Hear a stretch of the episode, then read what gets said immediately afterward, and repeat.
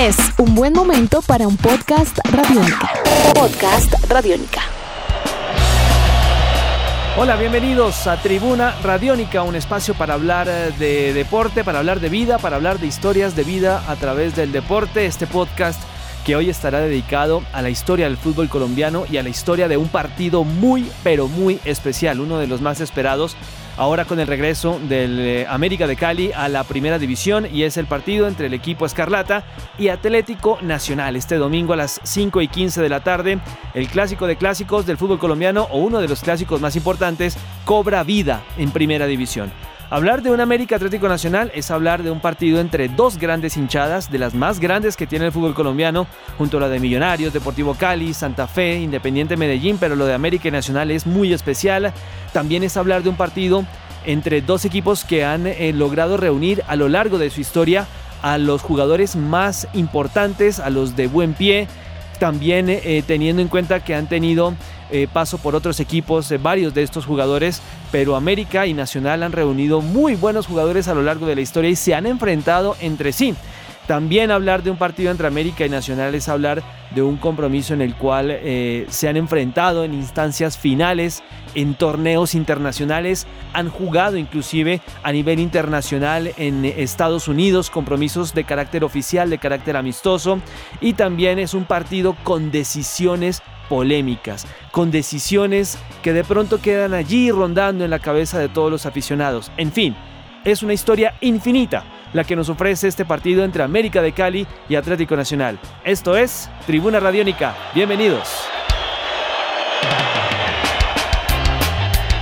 Bueno, la última vez que América y Atlético Nacional se enfrentaron oficialmente fue un 3 de septiembre de 2011, hablando del fútbol profesional colombiano de primera división. Eso fue en el Pascual Guerrero y ese día Atlético Nacional ganó cuatro goles por dos en el Pascual Guerrero. Ese año fue el eh, descenso del América de Cali, un hecho histórico para el fútbol colombiano, para el equipo Escarlata, no cabe la menor duda. Y ese año América eh, tuvo que ver campeonar al Atlético Junior de Barranquilla. Junior de Barranquilla, recordemos que ya no se llama Atlético Junior. Desde entonces, y solamente América y Nacional se han visto en dos ocasiones, un amistoso en el 2013 y otro en el 2016 en Miami. Comenzamos este recorrido con lo que sucedió, por ejemplo, en un 20 de diciembre de 1981, cuando comenzó ese gran legado futbolístico que dejó América, que dejó Atlético Nacional en la década de los 80, por ejemplo. El equipo de Atlético Nacional, un 20 de diciembre de 1981, cuando se disputó esa final, lo conformaban jugadores como Lorenzo Carraps, Norberto Perufo, Pedro Sarmiento, Víctor Luna, César Cueto, es una banda impresionante. Mientras que América de Cali tenía en sus filas a Juan Manuel Bataglia, Aurelio Pascutini, Gerardo González Aquino, Víctor Lugo y Julio César Falcioni.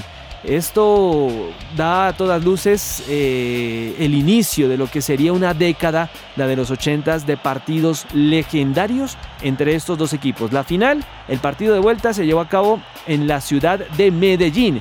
Con el empate nacional era campeón ganaba un gol a cero con anotación de Pedro en el equipo de entonces Atlético Nacional que había obtenido algunos eh, títulos, tenía tres hasta ese momento, pero ocurrió un hecho histórico y hasta el momento insólito y que no se ha vuelto a presentar porque el director técnico del América de Cali, Gabriel Ochoa Uribe, retiró el equipo en pleno partido luego de un polémico penal que cometió González Aquino en contra de César Cueto.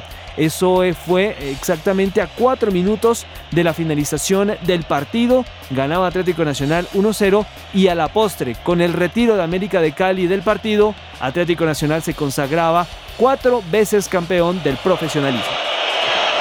Penal que nunca se ejecuta, porque el América se retira en actitud incomprensible, en un momento definitivo de un campeonato donde debería reinar la gallardía y la aceptación de la derrota.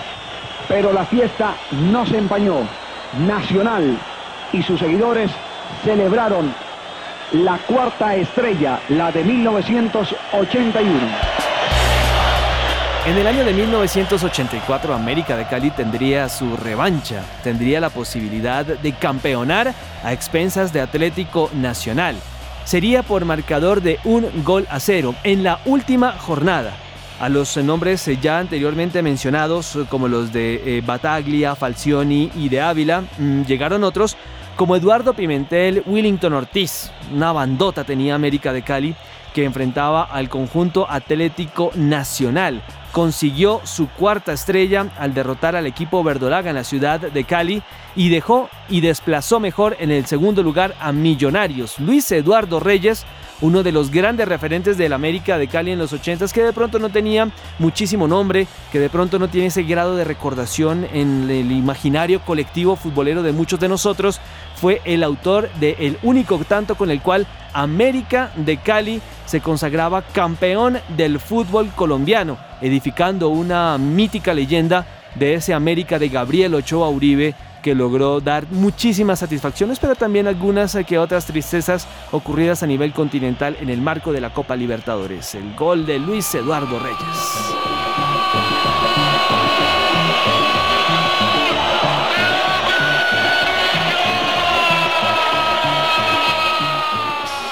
Vamos a seguir este recorrido de este gran partido entre América de Cali y Atlético Nacional, dos de los equipos que más veces se han enfrentado en Copas Libertadores de América, en eh, cuartos de final.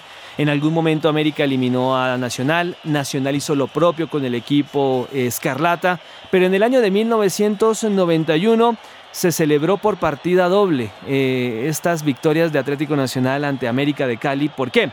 Porque por un lado consiguió el campeonato colombiano, ya por quinta vez en su historia sería pentacampeón el equipo verdolaga, ganándole al América de Cali en la final y también posteriormente eliminó a los eh, Diablos Rojos ya en la instancia de cuartos de final de la Copa Libertadores. Ese, ese Atlético Nacional, campeón del 91 contra el América, estaba conformado por jugadores eh, como Alexis García, Luis Alfonso el Bendito Fajardo, también estaba Andrés Escobar, Giovanni Cassiani, Diego Osorio, León Villa, el Chonto Herrera, Faustino Asprilla y Víctor Hugo Aristizábal. Un 20 de diciembre de 1991, América de Cali sería subcampeón y Atlético Nacional sería campeón, pentacampeón del fútbol colombiano con esta gran anotación del bendito Fajardo. Si tienen ustedes la posibilidad de encontrar ese gol, les reitero la fecha, 20 de diciembre del 91, véanlo, es un gol muy bonito, el Tino Esprilla arrastrando la marca,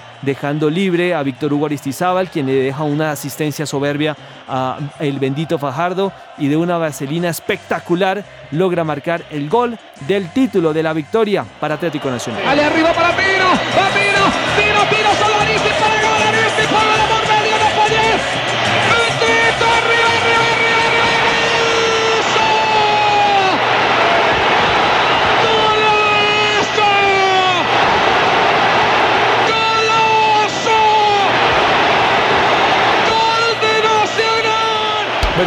repasando este gran eh, recorrido entre este gran partido, una América de Cali Atlético Nacional que le pone los nervios de punta a propios y extraños.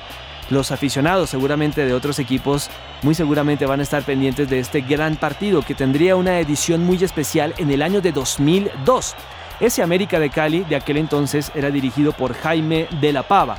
Atlético Nacional fue dirigido en ese entonces por Luis Fernando Montoya. Sí, señores, el campeón de la vida, el que supiese ser campeón de la Copa Libertadores en el año de 2004 con el Once Caldas de Manizales. El Atlético Nacional en aquel momento tenía a Faustino Asprilla, tenía a Oscar el Chico Restrepo, a Freddy Indurley, el Totono Grisales, Iván La Champeta Velázquez, una banda importante, mientras que América de Cali presentaba jugadores importantes como el experimentado uruguayo Luis Barbat, tenía Fuad Masiri, lateral izquierdo, William el Toro Zapata en la mitad de la cancha con Edinson el Gigo Mafla. Bueno, Edison el Gigo Mafla que es uno de los jugadores referentes de la selección colombiana de fútbol y de América de Cali, junto a David Ferreira y Julián Vázquez, y un jugador muy especial en la historia de la América, como lo es Jairo el Tigre Castillo.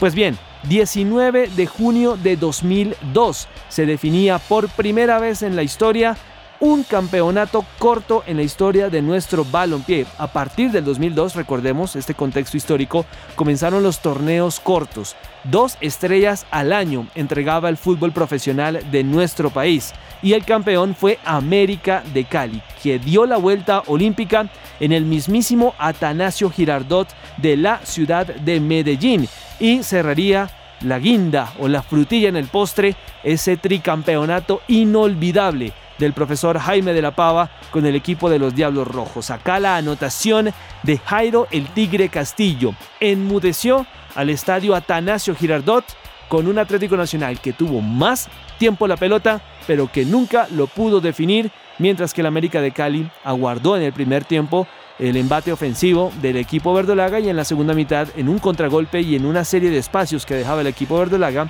el Tigre Castillo lo definió de la siguiente manera.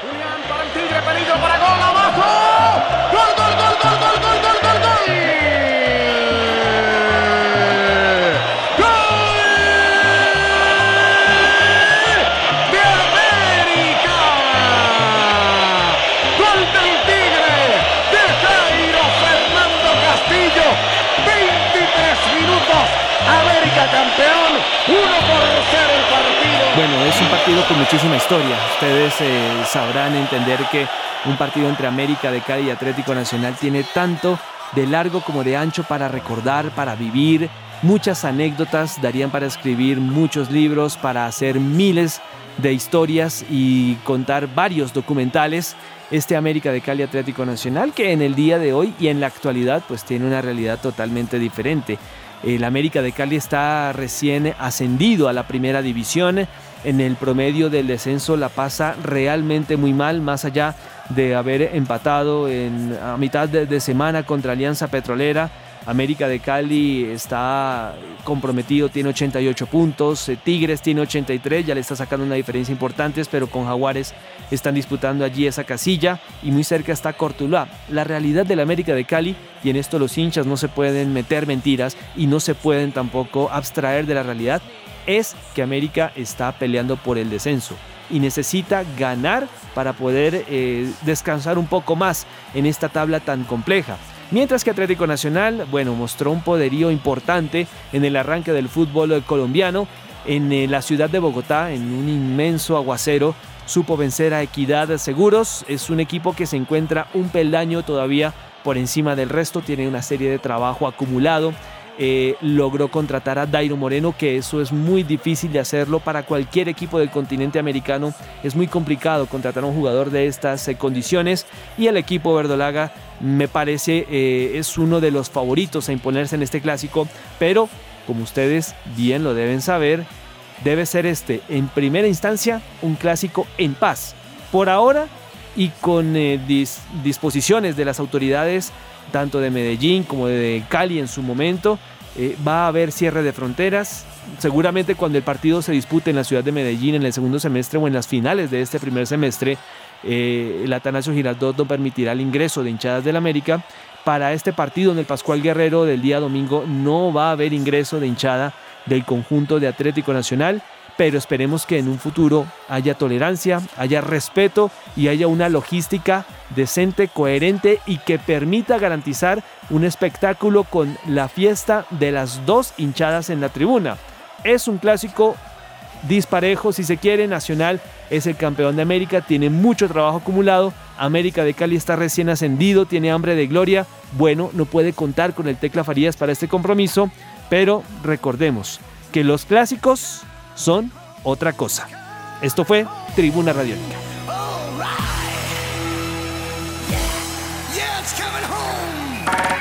Nuestros podcasts están en radionica.rocks, en iTunes, en RTVC Play y en nuestra app Radionica para Android y iPhone. Podcast Radiónica.